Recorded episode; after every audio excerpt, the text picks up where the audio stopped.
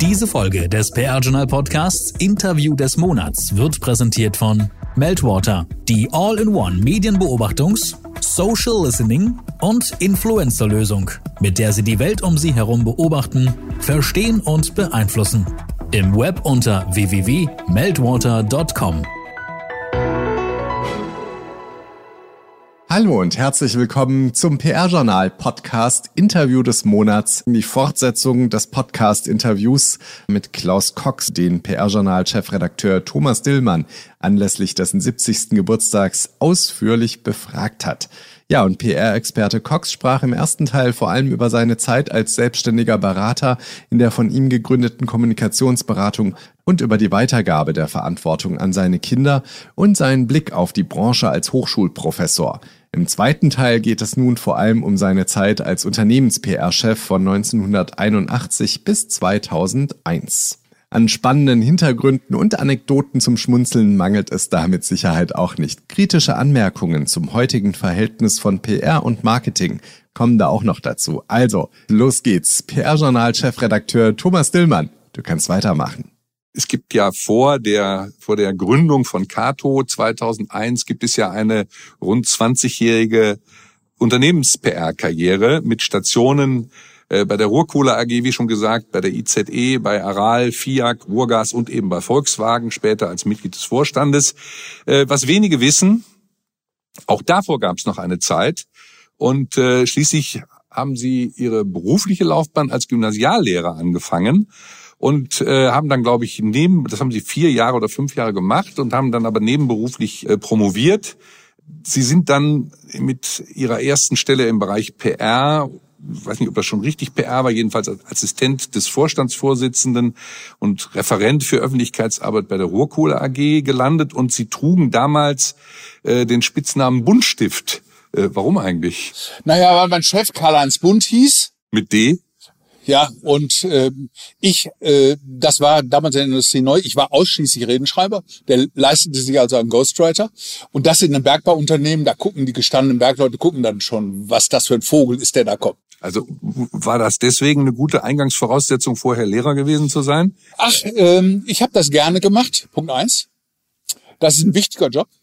Und ich habe bis heute über Facebook Kontakt zu ehemaligen Schülern. Also die heute sozusagen ältere Herrschaften sind. Nein, ich habe das gerne gemacht und was ich auch noch sagen muss, ich habe es auch standesgemäß beschlossen. Ich habe mich hochgeschlafen, weil ich meine Ausbildungslehrerin geheiratet habe und bin dann eigentlich rausgegangen aus dem ganz anderen Grund. Wir waren zwei Lehrer ähnliche, gleicher Fächer, ähnliche Ausbildungsstruktur an einem Gymnasium in einer Kleinstadt. Da haben wir einfach gesagt, der Erste, der rauskommt, kommt raus. Was haben Sie unterrichtet? Ich habe Deutsch, Politik, Sozialwissenschaften, Philosophie unterrichtet und sah eine Zeitungsanzeige, dass die Ruhrkohle Gosshalter sucht. Habe mich beworben, mit's geworden. Ja, so können auch Karrieren in die PR beginnen. Also nicht vom Journalisten zum PRler, sondern vom Lehrer zum PRler. Steigen wir mal tiefer ein. Es kam äh, nach der Zeit bei der Ruhrkohle AG dann äh, die Zeit bei der IZE, ausgesprochen bei der Informationszentrale der Elektrizitätswirtschaft, wo sie dann auch später als Alleingeschäftsführer, nationaler Koordinator für PR, für die PR der Hersteller und Betreiber der Kernkraftwerke in Deutschland waren. Äh, in diese Zeit fiel dann auch rein historisch der Reaktorunfall von Tschernobyl. Danach konnten Sie Krise richtig buchstabieren, oder? Ja, äh, das war der Grund. Das war der Grund, dass es wurde. Also ich bin zu dieser PR-Gesellschaft der Stromversorger gekommen, andere Geschichte. Am Morgen nach Tschernobyl, ich weiß noch, ich weiß noch, wo war ich? München im Hotel, ruft mich der Vorstandsvorsitzende der FEBA, der legendäre Bennigsen Förder, an und sagt, Cox, du bist das jetzt. So ging das damals, Nachname und Du, das war der Gutsherrenpraxis. Ich habe dann nochmal einmal durchgeatmet und habe gefragt, gibt es Mitbewerber? Und da hat gesagt, natürlich nicht. Und ich wurde, und das war eine eigenartige Konstruktion, es war klar, dass ich ein kritisches Verhältnis zur Kernenergie habe, ich als Person. Es war klar, dass nicht alle meiner Mitglieder und meine, wenn Sie wollen, meine Vorgesetzten das gut fanden, dass ich das angenommen habe. Und in dieser historischen Situation war der Schreck bei den kernenergiebetreibenden Unternehmen so groß, dass die für eine für ein gutes halbes Jahr überlegt haben, ob man Industriepolitik vielleicht doch demokratischer in diesem Land machen soll. Das war aber nach einem halben Jahr weg. Dann haben die sich von äh, Allensbach, von Frau Köcher bescheinigen lassen, dass nichts passiert ist. Und dann war diese Stimmung weg. Aber es war eben eine Situation, wo man für sein Mandat mit seinem Leben eingestanden ist. In dieser Zeit sind Leute auf offener Straße in die Luft gesprengt worden. Diese Risiken haben sie, musste man auch seine Familie aussetzen. Das war nicht so ganz high tie. Mhm. Aber jetzt vielleicht auch nochmal so von der Seite drauf geguckt, vielleicht auch mal mit, wie, wie man dann sagt, Hand aufs Herz. Haben Sie denn an dieser Stelle nie Zweifel gehabt, einer solchen Aufgabe überhaupt gerecht zu werden? Sie waren Lehrer, Sie waren bei der, äh, bei der Ruhrkohle AG und jetzt plötzlich dieses große Thema Kernkraft, Energieversorgung, politische Auseinandersetzung. Haben Sie nicht an irgendeiner Stelle mal an sich selbst gezweifelt oder also, überlegt, was fehlt mir, was muss ich mir draufpacken, um diese Aufgabe erfüllen zu können? Nein, also so habe ich nie gedacht. Also ich muss sagen, ich war tagsüber übermutig und habe nachts wach im Bett gelegen vor Angst. Beides. Ja? Ähm, und ich habe auch, wenn ich historisch zurückblicke, bin ja jetzt ein älterer Herr, kann zurückblicken. Ich finde auch aus heutiger Sicht, äh, dass ich öfter Unsinn gemacht habe, als ich, als mir lieb war. Also ich hätte, würde vieles anders machen. Aber nein, an mir habe ich nie gezweifelt. Ich habe daran gezweifelt, ob das sinnvoll ist, dass ich in diese Aufgabe reingehe ob ich nicht lieber zu Hugo Boss gehe und ein Höschen verkaufe oder zu Douglas und, und Rasierwasser verkaufe. Sowas habe ich überlegt.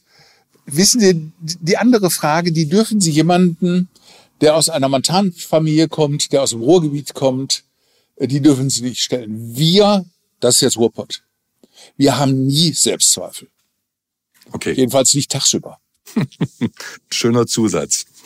Ja, dann ähm, ist ja, ist ja wäre ja nicht so, dass damit schon äh, sozusagen äh, es war ein Höhepunkt, denke ich mir sicherlich, aber äh, es sollte nicht der letzte sein. Ende der 80er Jahre waren Sie dann zwei Jahre bei der Aral AG. Auch in diese Zeit fiel etwas, was uns heute noch begleitet, nämlich, äh, wenn ich es richtig sehe, die Einführung des bleifreien Benzins. Und ähm, dann Anfang der 90er Jahre waren Sie bei der FIAC AG, bei der VW Aluminium AG.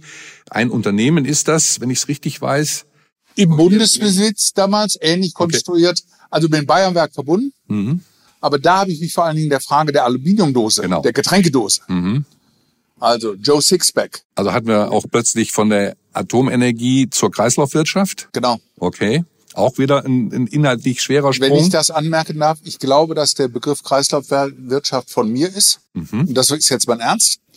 Und zwar aus folgendem Grund. Ich war in Atlanta bei Coca-Cola, weil ich mit denen über Getränkedose reden wollte und merkte, dass die Amerikaner über Circle Packaging geredet.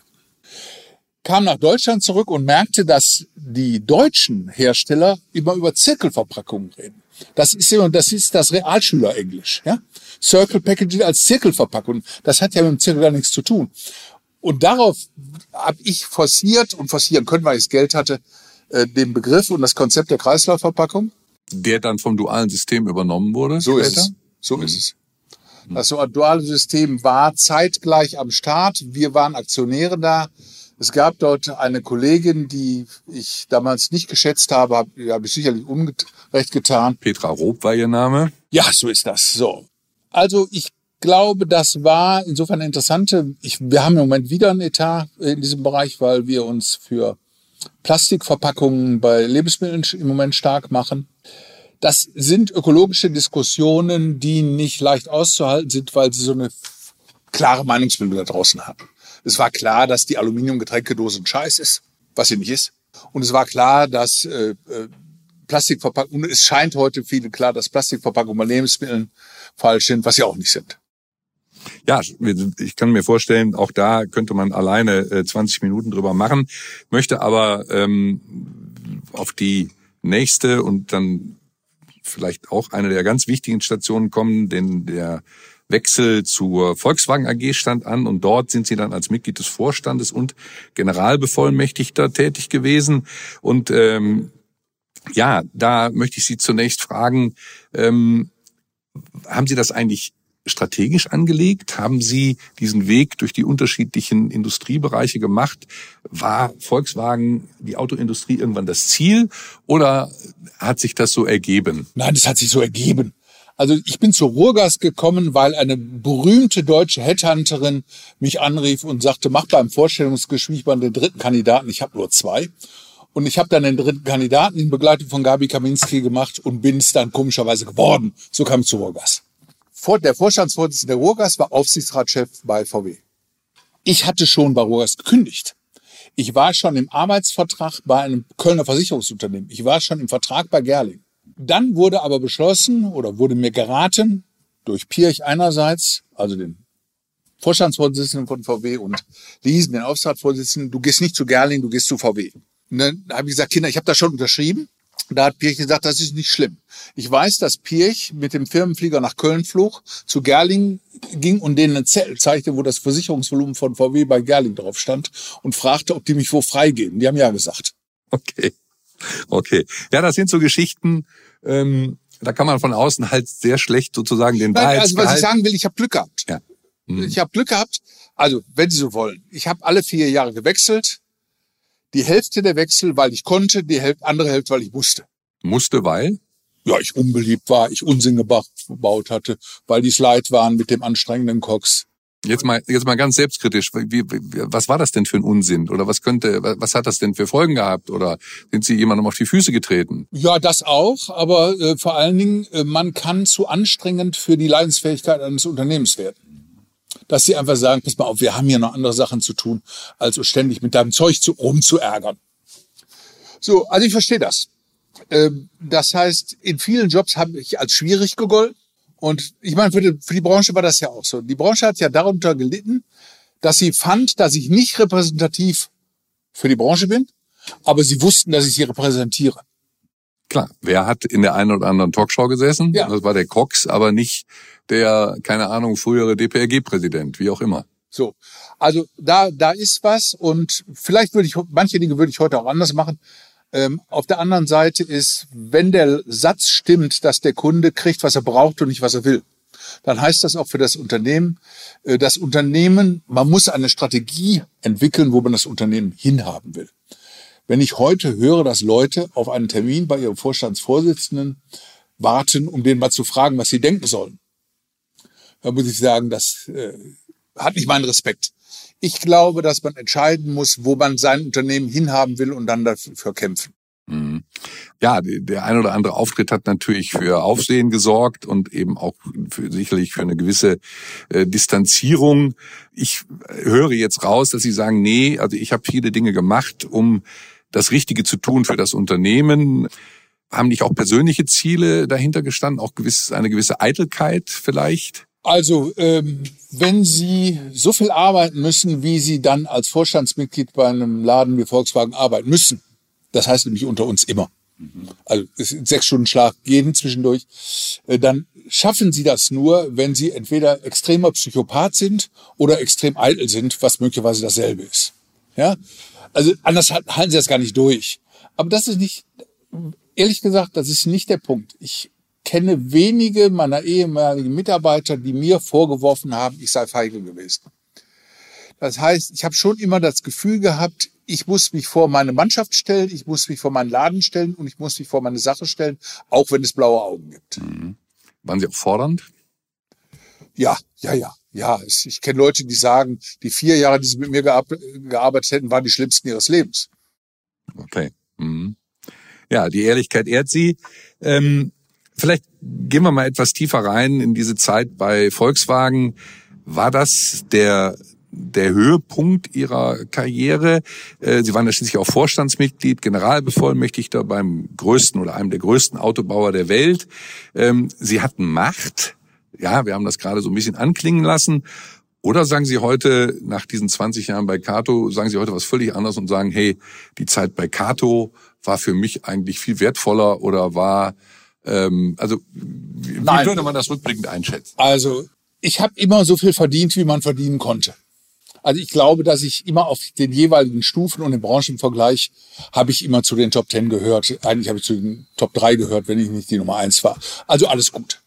Wir haben das alles sehr ordentlich bezahlen müssen und bezahlt. So. Punkt zwei. Wir haben immer, wir, das, die Teams, mit denen ich da zusammen war und viele davon begleiten mich ein ganzes Leben, mein Generalbevollmächtiger in dieser Firma ist der Sohn des Kollegen, mit dem ich bei der IZE die Tschernobyl-Geschichte gemacht habe, der jetzt mit meinen Kindern zusammenarbeitet. Also wir haben hier eine Kontinuität über Generationen. Wir waren ehrgeizig, weil wir Recht haben wollten. Weil wir Recht haben wollten mit dem, was wir inhaltlich vertreten haben, was wir strategisch vertreten haben. Wir waren inhaltlich ambitioniert. Und das führt dazu, dass man, das ist eben so, dass sie manchmal überziehen. Also wenn einer tiefen, wenn einem, jetzt sag ich mal auf gut Deutsch, wenn einem alles am Arsch vorbeigeht, dann können Sie immer gern, gern entspannt sein. Wenn Sie innerlich für was brennen, dann haut man leicht mal übers Ziel und mhm. geht zu scharf ran. Also das passiert, aber äh, was hat mir besser gefallen, Selbstständigkeit oder Abhängigkeit, kann ich so nicht sagen. Mhm. Äh, aber unabhängig davon, ich glaube ja. aber, ähm, dass Sie jetzt, wenn wir über die letzte Station als ähm, Vorstandsmitglied sprechen bei Volkswagen, dass Sie dort Spuren hinterlassen haben, bleibenden, einen bleibenden Eindruck hinterlassen haben, denn äh, anlässlich des 70. Geburtstags haben die Wolfsburger Nachrichten Folgendes geschrieben. Ich möchte mal ein längeres Zitat hier absetzen, damit man das auch mal äh, aus medialer Sicht nochmal hört. Ich zitiere. Der meinungsstarke, charismatische und einen weiten bildungsbürgerlichen Horizont überblickende Cox wirkte prägend auf den kommunikativen Auftritt des Konzerns in den 90er Jahren. Die wiederum waren in mancherlei Hinsicht bewegt, Skandale wie den um den von General Motors abgeworbenen Topmanager José Ignacio López drohten das VW-Image ebenso nachhaltig zu schädigen wie der Streit um die Entschädigung von NS-Opfern, die zur Zwangs- und Sklavenarbeit im VW-Werk gezwungen worden waren. Cox initiierte damals unter anderem die historische Kommunikation heute Volkswagen History äh, unter dem damaligen Volkswagen-Chefhistoriker Manfred Giger. Weiter, Manfred Krieger. Weiter hieß es, besonders erfahren ist Cox im Bereich der sogenannten Litigation, bei der es um die Unternehmenskommunikation in gerichtlichen Verfahren geht. Seine diesbezügliche Expertise hätte Volkswagen vor allem während der Aufarbeitung von Dieselgate gut gebrauchen können. Also offensichtlich trauert man ihnen zumindestens, was die Medien in Wolfsburg angeht, noch nach. Ja, also das ist, war ein, ein sehr netter Artikel und ich weiß natürlich, wer ihn geschrieben hat, weil ich zu diesem Journalisten ein historisch gespaltenes Verhältnis hatte. Heißt? Der Journalist war Sportreporter. Und ich bin ja unsportlich als Person. Ich habe auch keine Ahnung von Sport. Und ich habe den mal unnötigerweise beleidigt, indem ich ihm gesagt habe, das und das an seinen Artikel würde mir ihm nicht gefallen, aber für einen Sportreporter ging's. So, das hat er mir Jahre später gesagt und hat, Cox, du hast mich beleidigt. So, ich habe mich da bei ihm entschuldigt, habe noch heute, wenn ich kann, ein gutes Verhältnis zu ihm. Das ist einer der wenigen Journalisten, von denen es früher mehr gab, die sich auch in einer Lokalredaktion ein kritisches Verhältnis zu den Unternehmen bewahrt haben. Bis heute, wenn ich seinen Namen lese, Namen sehe in der Spitzmarke, lese ich den Artikel. Nennen Sie den Namen ruhig. Nee, das möchte ich nicht. Okay. Also möchte ich da sozusagen nicht, das, das soll die Redaktion für sich entscheiden. Okay. Ja? Gut. Also, ein toller Journalist. Äh, stimmt das so? Naja. Also wissen Sie, viel ist natürlich auch Mythos daran, aber es hat sich etwas verändert. In dieser Epoche damals war, ähm, haben, hat man Kommunikation verstanden als eine gestaltende Tätigkeit. Es gab einen Unternehmenssprecher, der das Unternehmen durch die Krise führte. Ich höre, das gibt es heute in den großen Unternehmen nicht mehr so oft. Da passieren ja Sachen. Warum? Ja, weil die zum Beispiel Marketing und PR zusammenlegen und dann auch noch Vertriebspflege zusammenlegen. Dann sitzen zwei Leute am Tisch, die Marketingtante mit einem Millionenbudget und der Pressemops mit einem Hunderttausender Budget. PR wird in den Unternehmen marginalisiert, wird zu einer Beifunktion der Vertriebspflege. Das haben wir damals anders gesehen. Wir haben die Marketingkollegen noch nicht mal im Gang gegrüßt, weil wir fanden, wir sind die Anführer des Kommunikationsgeschehens. Also wir haben uns in der Verantwortung gesehen. Das wandelt sich heute und die Konstruktion, ich will da niemandem was Böses und wenn die Daimler das so machen wollen, dann sollen die das so tun. Ähm, also Marketing und PR zusammenlegen und solche Dinge. Spricht ja vieles dafür aus vertriebstechnischer Sicht. Nur, ich glaube, worauf Sie hinaus wollen, ist die Tatsache, dass wenn es dann zur Krise kommt, wenn es dann eine klare Führung braucht und wenn es dann darum geht, jemanden zu haben, der weiß, wie Medien funktionieren, wie man sie anpacken und ansprechen muss, dass das dann möglicherweise, dass dieses Konstrukt dann schädlich ist. Ja, aber die Frage ist doch, wer führt? Und wer wird geführt? Und in welches Interesse führt man?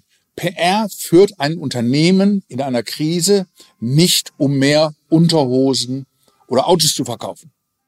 So, äh, mir hat äh, Ferdinand Pich immer vorgeworfen, dass ich keine Ahnung von Autos hätte und da hat er recht. Ich habe sogar in der Funktion behauptet, dass mir Autos egal sind, weil das nur gebogenes Blech ist. Da konnte ich mich nicht ernst dafür interessieren. Man hat einen anderen Führungsanspruch. Man will politisch führen. Man will das Unternehmen sozusagen möglicherweise auch äh, versöhnen mit Zielgruppen, die feindlich sind.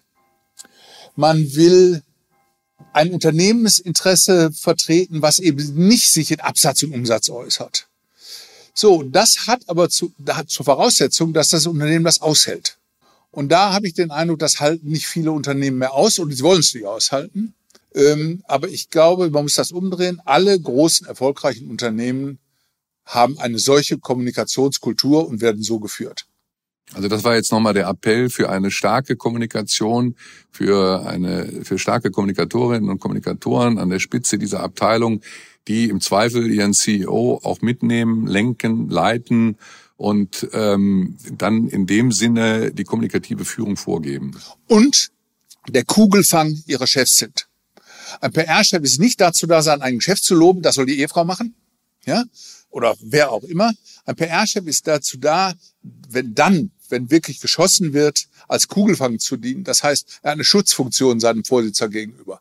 Das heißt übrigens auch, dass die hässlichen Themen der PR-Chef macht und die hübschen der Vorstandsvorsitzende und nicht umgekehrt. Hm. Ah, okay. Ja, es gäbe sicherlich noch so vieles zu erwähnen, äh, auch speziell aus dieser Zeit bei Volkswagen. Ich weiß noch von einem Anzeigenboykott, den VW damals ausgesprochen hat gegenüber dem Spiegel. Ähm, Sie haben nachher einen Weg gefunden, da die richtigen Personen zusammenzubringen, um das wieder äh, aufzulösen. Erzählen Sie es noch mal kurz. Wie, wie war das mit Stefan Aust und der Tatsache, äh, dass äh, Herr Piech sich dann nachher doch dafür entschieden hat, wieder Anzeigen im Spiegel also zu schalten? Also ich traf den aus, was kurz, ich traf den aus am Flugplatz und sagte ihm auf ihn zugehend, äh, ich habe Ihr Buch über Bader-Meinhof gelesen, das Schlusskapitel ist wirklich gut. Ich weiß nicht, ob Sie das noch erinnern. Ausguckte, kommt ein Gespräch raus, da sage ich, sagen Sie mal, würden Sie mal meinem Vorstand erklären, wie der Spiegel funktioniert? Aust sagte den zu und hielt einen Vortrag. Danach gab es die übliche Runde in Essen und äh, es wurde getrunken. Rotwein und Mineralwasser. Mineralwasser bei Herrn Pirch und Rotwein bei Aust, mir und Klaus Liesen. So. In dem Zusammenhang hat der Aust den Liesen, den Aufsichtsvorsitzenden, darauf angesprochen, ob nicht eigentlich sein Onkel ein Verhältnis mit seiner aus Tante gehabt habe, und zwar während des Krieges. Das heißt, es kam eine, eine Urliebschaft nachts, äh, äh, äh, wurde enttarnt. Aus hat er in seiner Biografie ausführlich über 10, 20 Seiten beschrieben. Naja, und unter diesen Bedingungen, das ist das, was ich meine mit, äh, da kann man dann wieder zueinander finden, da kann man anders reden als in den Kampfstellungen, äh, die sonst vielleicht sozusagen die Rechtsabteilungen vorgeben. Also ich habe natürlich nichts gegen Juristen, die sind wichtige Leute, ähm, aber ich äh, finde Unternehmen manchmal schlecht geführt, wo ausschließlich die Juristen das Sagen haben. Also das war nochmal Ihr Appell für die Stärke der Kommunikation, ja. für das verbindende Element. Lieber Herr Cox, wir könnten sicherlich noch äh, viel länger sprechen und äh, bin davon überzeugt, dass Sie noch das ein oder andere gut gehütete Geheimnis aus Ihrer Zeit der Unternehmens-PR vielleicht erzählen könnten. Aber letztendlich ist unsere Zeit begrenzt und so bleibt mir am Ende äh, mich ganz herzlich zu bedanken für Ihre Zeit, für Ihre Schilderungen. Lieber Herr Cox, ich wünsche Ihnen alles Gute und zum 80. komme ich wieder. Ja, wunderbar. Ganz herzlichen Dank. Und das war es, das ausführliche Interview mit Klaus Cox anlässlich seines 70. Geburtstags und der Übergabe seiner Kommunikationsberatung Cato an seine Kinder. Und wir hören uns wieder am 26. Mai. Da gibt's dann wieder eine neue Folge des PR-Journal Podcasts da dann wieder mit meinem Kollegen Gerrit Zienecke. Bis dahin. Tschüss. Diese Folge des PR-Journal Podcasts Interview des Monats wurde präsentiert von Meltwater, die All-in-One Medienbeobachtungs-, Social Listening und Influencer-Lösung, mit der Sie die Welt um Sie herum beobachten, verstehen und beeinflussen. Im Web unter www.meltwater.com.